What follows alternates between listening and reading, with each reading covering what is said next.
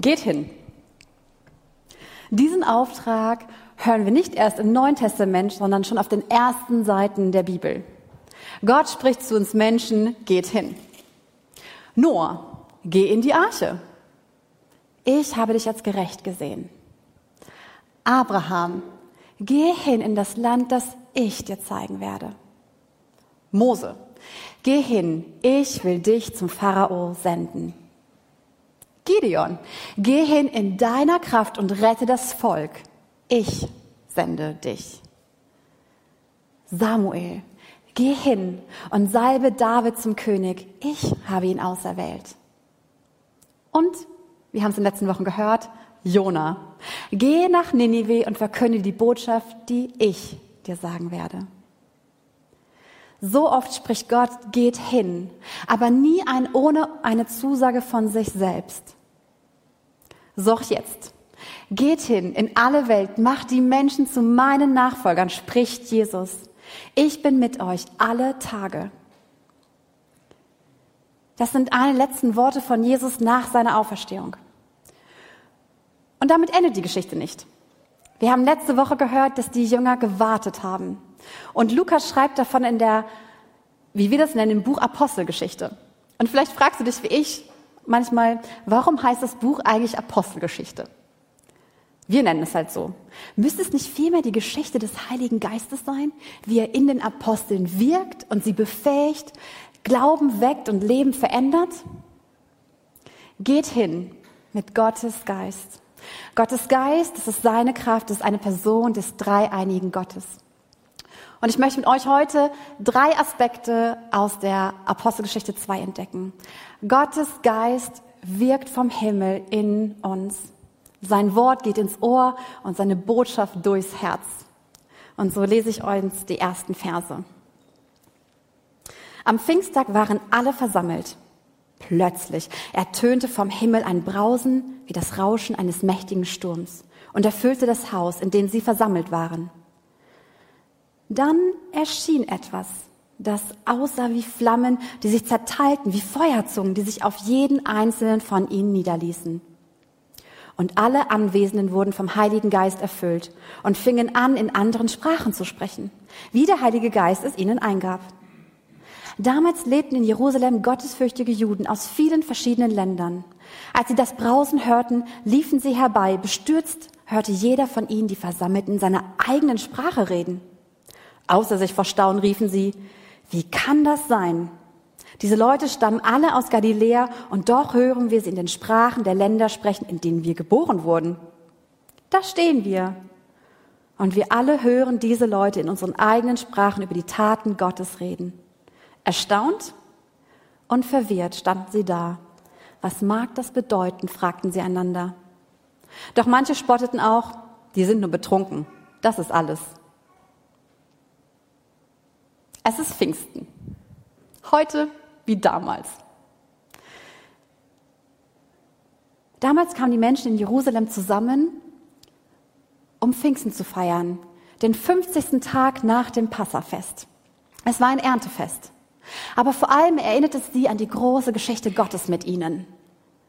Das Passafest, da wurden die Lämmer geschlachtet, um das Volk zu verschonen und zu retten. In der Nacht vom ersten Passafest damals brach das Volk aus, raus aus Ägypten, aus der Enge, hinein in die Weite, in die Freiheit. Und als sie später am Berg Sinai ankommen, schließt Gott eine besondere Beziehung, einen Bund mit ihnen. Und sie halten durch Mose Gottes Gebote auf steinernen Tafeln. An Pfingsten erinnern sich die Menschen in Jerusalem daran, dass Gott sie gerettet hat und ihnen gezeigt hat, wie man in Freiheit lebt. Es ist Pfingsten, schreibt Lukas. Kein Zufall. Das Passafest, Karfreitag, der Tag, an dem Jesus sein Leben gab, um uns zu verschonen und zu retten, liegt 50 Tage zurück. Aber diesmal erhalten sie nicht Gebote auf steinernen Tafeln, sondern Gott schenkt ihnen einen neuen Geist, der ihr Herz erfüllt und Enge überwindet, in die Weite führt, denn wo der Geist des Herrn ist, da ist Freiheit.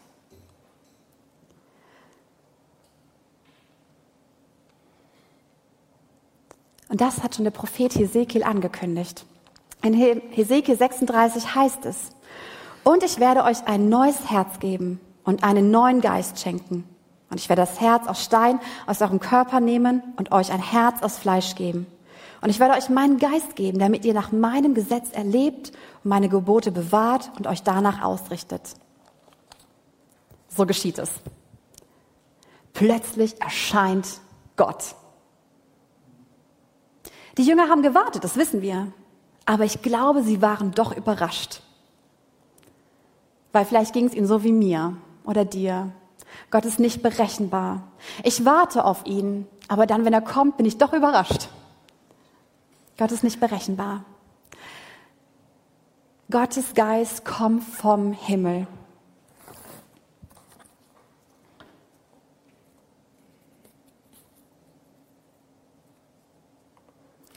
Aus dem göttlichen Bereich hinein in unsere Welt.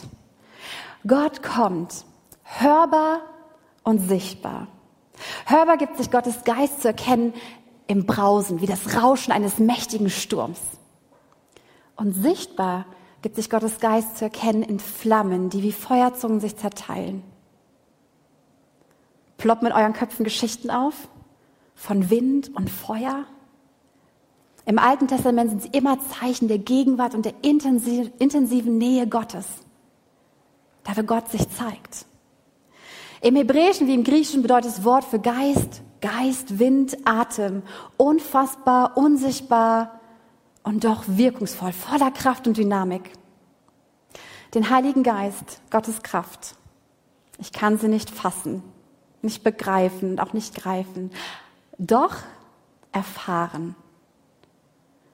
Der Heilige Geist ist freiheitsliebend und lebendig machend. Es ist Gottes Lebenskraft. Und alle Anwesenden werden mit dem Heiligen Geist erfüllt und fangen so an zu reden, wie der Heilige Geist es ihnen gibt. Vom Himmel, von Gott, von ihm ausgehend durchdringt sie eine Kraft. Und jetzt ist es Gott selbst, der in ihnen der Redende und der Handelnde ist. Das ist ein Unterschied. Und bis heute möchte Gottes Geist uns durchdringen und durch uns reden und handeln. Da, wo wir gerade sind, mitten im Alltag, so unscheinbar es vielleicht auch sein mag. Dieses sichtbare und hörbare Ereignis bleibt nicht unbemerkt. Die Menschen, die zu dem Fest zusammengekommen sind, laufen zusammen, da wo sie es vermuten. Und Fragen kommen hoch. Wie können all diese Männer, die alle aus der gleichen Region kommen, aus Galiläa, unsere unterschiedlichen Muttersprachen reden. Was hat das zu bedeuten? Es hat was zu bedeuten. Der Heilige Geist gibt den Jüngern neue Worte. Sie sprechen nicht mehr das aus, was ihr Herz sich ausgedacht hat. Sie sprechen vielmehr das aus, was Gottes Geist, seine Kraft ihnen im Inneren geschenkt hat. Und es ist bedeutend, dass sie nicht so reden, dass es übersetzt werden muss oder dass es total unverständlich ist. Es ist das Gegenteil. Ich glaube, dieses Wort in Deutsch gibt es gar nicht. Sie reden überverständlich. Jeder versteht es. Jeder versteht es. Jeder versteht, was sie sagen. Und wovon reden sie? Ich finde das faszinierend, weil ich glaube, diese paar Wörter überlesen wir manchmal. Sie hören in der Sprache, in der sie groß geworden sind, die sie am besten kennen, von den großen Taten Gottes und von nichts anderem. Und noch etwas ist bedeutend. Und das kann ich nicht begreifen und doch weiß ich, dass es wahr ist. Die Vielfalt dieser Menschen wird nicht aufgelöst, sondern sie erleben eine staunenswerte Gemeinschaft des Heiligen Geistes. Und im Mittelpunkt stehen Gottes große Taten. Bis heute ist es doch Gottes Geist, der uns in unserer Gemeinde hier vor Ort und in allen Gemeinden, in der großen Gemeinde Gottes weltweit, ist er der Einzige, der es schafft, dass wir uns miteinander verbunden fühlen, dass wir Gemeinschaft erfahren. Und ich glaube, deswegen schreibt Paulus so oft in seinen Briefen diese Worte, die Gnade von Jesus Christus und die Liebe Gottes und die Gemeinschaft des Heiligen Geistes sei mit euch. Ich glaube, dass wir diese drei Dinge existenziell brauchen. Gnade von Jesus, bedingungslose Zuwendung und die Liebe Gottes, die grenzenlos ja die Grenzen überschreitet. Und die Gemeinschaft des Heiligen Geistes, die uns belebt und in Bewegung setzt. Dieses Rede- und Hörwunder in Jerusalem löst zwei Haltung aus. Und ich glaube, du weißt es. Aber ich glaube, es lohnt sich, dass wir uns manchmal fragen, was ist denn meine? Wenn ich erlebe, dass der Heilige Geist wirkt in anderen oder in mir, schaue ich mir das an und denke mir, nee, nee, kann ich nicht ernst nehmen. Und fange an, wie die Menschen an zu spotten. Sie halten sie damit für betrunken.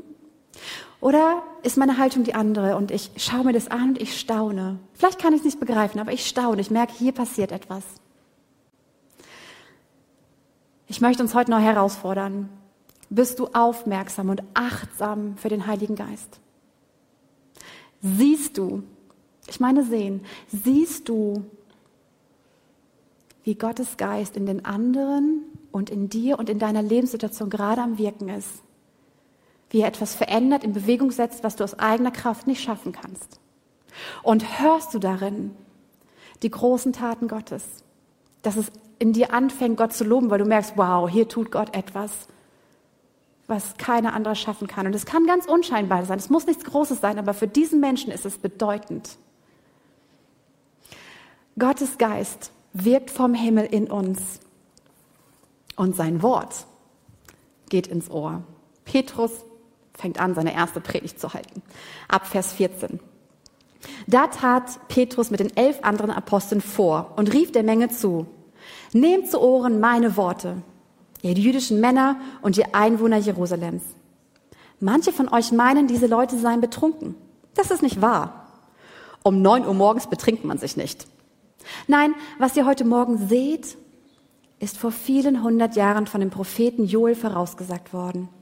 In den letzten Tagen, spricht Gott, werde ich meinen Geist über alle Menschen ausgießen. Eure Söhne und Töchter werden Weissagen. Eure jungen Männer werden Visionen haben. Und eure alten Männer prophetische Träume. In diesen Tagen werde ich meinen Geist sogar über alle meine Diener, ob Mann oder Frau, ausgießen. Und sie werden Weissagen. Und ich werde Wunder oben am Himmel tun und Zeichen unten auf der Erde. Blut und Feuer und Rauchwolken. Die Sonne wird finster werden, der Mond blutrot ehe der große und herrliche Tag des Herrn anbricht. Und jeder, jeder, der den Namen des Herrn anruft, wird gerettet werden. Hört zu, ihr Menschen aus Israel. Ihr alle wisst, dass Gott durch Jesus von Nazareth große Taten, Wunder und Zeichen wirkte und ihn dadurch vor euch allen bestätigte. Ihr aber habt ihn mit der Hilfe von Menschen, die das Gesetz Gottes nicht kennen, ans Kreuz nageln und ermorden lassen. Damit erfüllte sich, was bei Gott lange zuvor beschlossen war. Doch Gott hat ihn aus den Schrecken des Todes befreit und wieder zum Leben auferweckt, denn der Tod konnte ihn nicht festhalten. Nehmt zu Ohren meine Worte. Eine interessante Art, seine erste Predigt anzufangen. Ich mag das Wort. Wörtlich heißt es ins Ohr. Und ich glaube, Petrus spricht da etwas aus, was wir manchmal vergessen. Wir können richtig gut darin sein, Gottes Wort zu erklären, zu diskutieren, auseinanderzunehmen. Aber zuallererst möchte es gehört werden. Ins Ohr. Wie geschieht das? Ich glaube, es fängt damit an, dass wir Sehnsucht haben, Gott zu hören. Und dass wir ihm auch erlauben, hineinsprechen zu dürfen. Und dann kommt Gott und spricht auf ganz vielfältige Weise. Petrus muss aber zuerst was klarstellen. Vielleicht passt das auch zu ihm. Er sagt, Leute, das, was ihr gehört und gesehen habt, ist kein betrunkenes Verhalten. Und es ist auch kein Zufall. Gott hat seinen Geist ausgegossen, wie er es vor langer Zeit versprochen hat. Joel hat es angekündigt. Gott hat seinen Geist ausgegossen wie früher über Könige, Priester und Propheten Öl als Zeichen des Geistes Gottes ausgegossen wurde, um sie zu Werkzeugen Gottes zu salben. So hat Gott jetzt seinen Geist ausgegossen über jeden, über jeden Mann und jede Frau und jedes Kind, das Jesus vertraut und ihm nachfolgt, um in ihnen zu wirken. Und der Heilige Geist, Gottes Kraft, belebt uns und bestärkt uns, befähigt uns, liebend, friedlich geduldig, freundlich, gütig, treu, sanftmütig und selbstbeherrscht zu sein. Und dann kommt Petrus auf den Punkt. Leute, um wen es hier geht, ist Jesus. Es geht allein um Jesus. Durch ihn hat Gott große Taten, Zeichen und Wunder getan. Und immer wenn Gott in der Geschichte wirkt, dann begleitet es, ist es begleitet von Taten, Zeichen und Wundern. Und Petrus macht deutlich, in Jesus wirkt Gott selbst. Er ist Gott. Und dann wird Petrus, wie ich finde, sehr ehrlich und sehr direkt und sagt, Leute, diesen Jesus, den habt ihr ans Kreuz nageln lassen.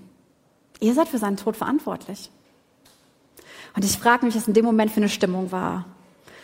Ich glaube, ich wäre jemand, der schluckt, so, wow, sacken lassen. Was hat der gerade gesagt? Ich kann mir aber auch vorstellen, dass es so ein Gemurmel gab. Ey, was sagt er? Das kann ja wohl nicht sein. Faszinierend ist, was Petrus dann sagt. Er spricht vom Heiligen Geist erfüllt das große göttliche Doch aus. Und wenn Gott doch in deinem Leben sagt, dann verändert sich etwas, dann bleibt nicht so, wie es war. Petrus sagt, doch, die lebensschaffende Macht Gottes siegt über die lebenszerstörende Macht des Todes. Es gibt Auferstehungshoffnung, es gibt neues Leben. Petrus sagt es, indem er David zitiert. Jesus lebt. Er hat alle Macht im Himmel und auf Erden und hat seinen Geist ausgegossen in unsere Herzen, damit wir bekennen können, Jesus, du bist der Herr. Gottes Geist vom Himmel wirkt in uns und sein Wort geht ins Ohr. Jesus ist der Herr. Gott selbst. Yahweh, König aller Könige. Mein König? Wie klingen diese Worte in deinen Ohren? Altbekannt? Vielleicht zutiefst vertraut? Oder ganz neu? Wie reagiert man auf solche Worte? Lukas schreibt, es geht durchs Herz.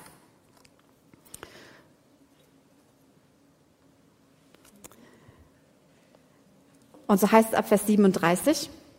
Was sie von Petrus hörten, drang ihnen durchs Herz. Und sie fragten ihn und die anderen Apostel, Brüder, was sollen wir tun?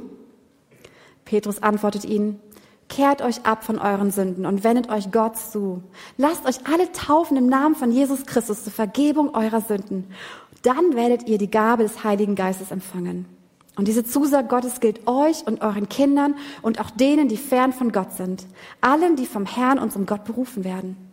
Und Petrus predigte noch lange weiter und forderte seine Zuhörer immer wieder auf, rettet euch vor dieser Generation, die auf einem verkehrten Weg ist. Diejenigen, die glaubten, was Petrus gesagt hatte, wurden getauft und gehörten von da an zur Gemeinde. Insgesamt etwa 3000 Menschen. Und sie blieben beständig in der Lehre der Apostel, in der Gemeinschaft, im Brotbrechen und in den Gebeten. Was sollen wir tun? Die Worte, die ihnen ins Ohr gegangen sind, gehen ihnen durchs Herz. Wörtlich, es durchbohrt ihr Herz. Diese Botschaft von Jesus. Kennst du das? Wenn du Jesus und sein Wort gehört hast und es plötzlich dich berührt. Vielleicht ganz sanft. Vielleicht rüttelt es dich auf. Vielleicht lässt es dich auch einfach nicht mehr los und du fragst, Jesus, was soll ich tun? Das ist der Moment, wo der Heilige Geist sich etwas erkennen lässt. Nämlich über Gott, über dich selbst, über deine Lebenssituation.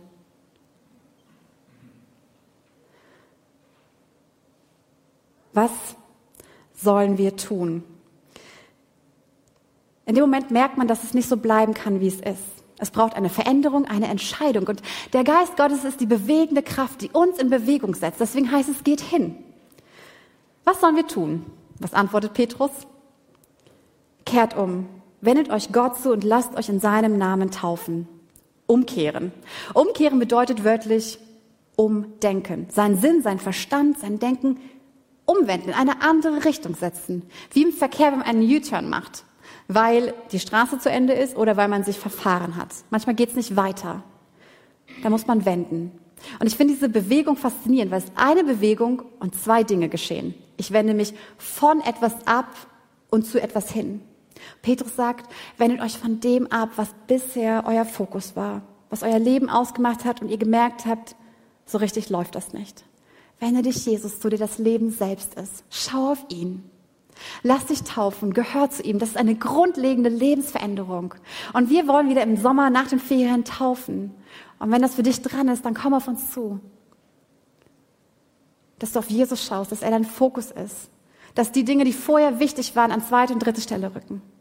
Aber ich glaube, dass Umkehren auch für uns, die wir schon lange mit Jesus unterwegs sind, für ganz viele Lebensbereiche bedeutend ist. Vielleicht beschäftigst du dich gerade gedanklich und vielleicht auch mit Sorgen über deinen Beruf. Vielleicht, weil dir gekündigt worden ist. Vielleicht, weil du selber merkst, irgendwie, das ist gerade nicht mehr richtig. Vielleicht hat der Heilige Geist dich aber auch erkennen lassen, so geht es nicht weiter, hör auf. Ich weiß nicht, was das mit dir macht, ob die Gedanken voll sind, dich ständig begleiten oder ob es auch Sorgen sind. Ich möchte dich ermutigen, wende dich davon ab und schau auf Jesus. Er hat versprochen, dein Versorger zu sein und hat versprochen, dir Perspektive zu zeigen und du kannst dich darauf verlassen. Schau auf ihn. Vielleicht ist es aber auch Angst. Ich weiß nicht, wie es dir geht. Bei mir ist manchmal, dass die Angst sich so von der Seite heranschleicht und mich überrascht. Und dann ist sie da und ich war nicht vorbereitet. Und wie wird man Angst los? Vielleicht ist es die Angst, dass in letzter Zeit so viel nicht geklappt hat und dich fragst, ob du dein Leben überhaupt wieder auf die Kette kriegst. Ob die Dinge überhaupt wieder besser werden. Vielleicht hast du aber auch eine Angst, weil Krankheit oder Alter dir Fähigkeiten genommen hat. Und du dich fragst, welchen Wert habe ich hier noch, wenn ich gar nicht mehr mitmachen kann, wenn die Dinge nicht mehr so funktionieren wie vorher. Ich möchte dich ermutigen, zeig der Angst deinen Rücken. Wende dich ab. Schau auf Jesus. So wie Petrus es gemacht hat, der nicht mehr auf die Wellen geschaut hat, sondern auf Jesus wieder. Und Jesus spricht dir zu, fürchte dich nicht, ich bin mit dir, hab keine Angst, ich bin dein Gott, ich stärke dich und ich helfe dir.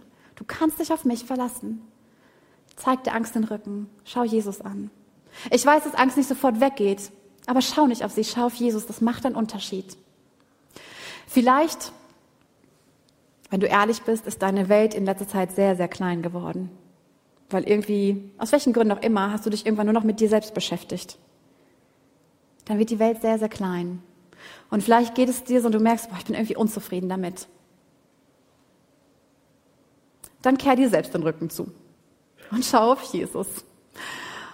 Und lade ihn wieder ein in dein Leben. Sag, Jesus, ich möchte, dass du hier Platz hast.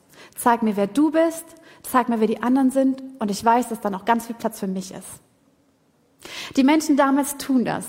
Sie wenden sich zu Jesus und sie lassen sich taufen und sie gehören zur großen Familie Gottes, so wie wir.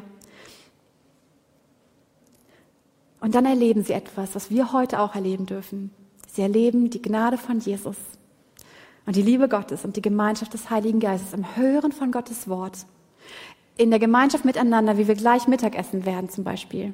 Im Feiern des Abendmahls, wozu Dejan uns gleich einladen wird und im Gebet und im Lobpreis. Gottes Geist wirkt vom Himmel in dir und sein Wort geht ins Ohr und seine Botschaft ins Herz. Und Jesus spricht, wende dich mir zu, ich will in dir leben. Ich lade dich ein, mit mir zu beten und dazu aufzustehen.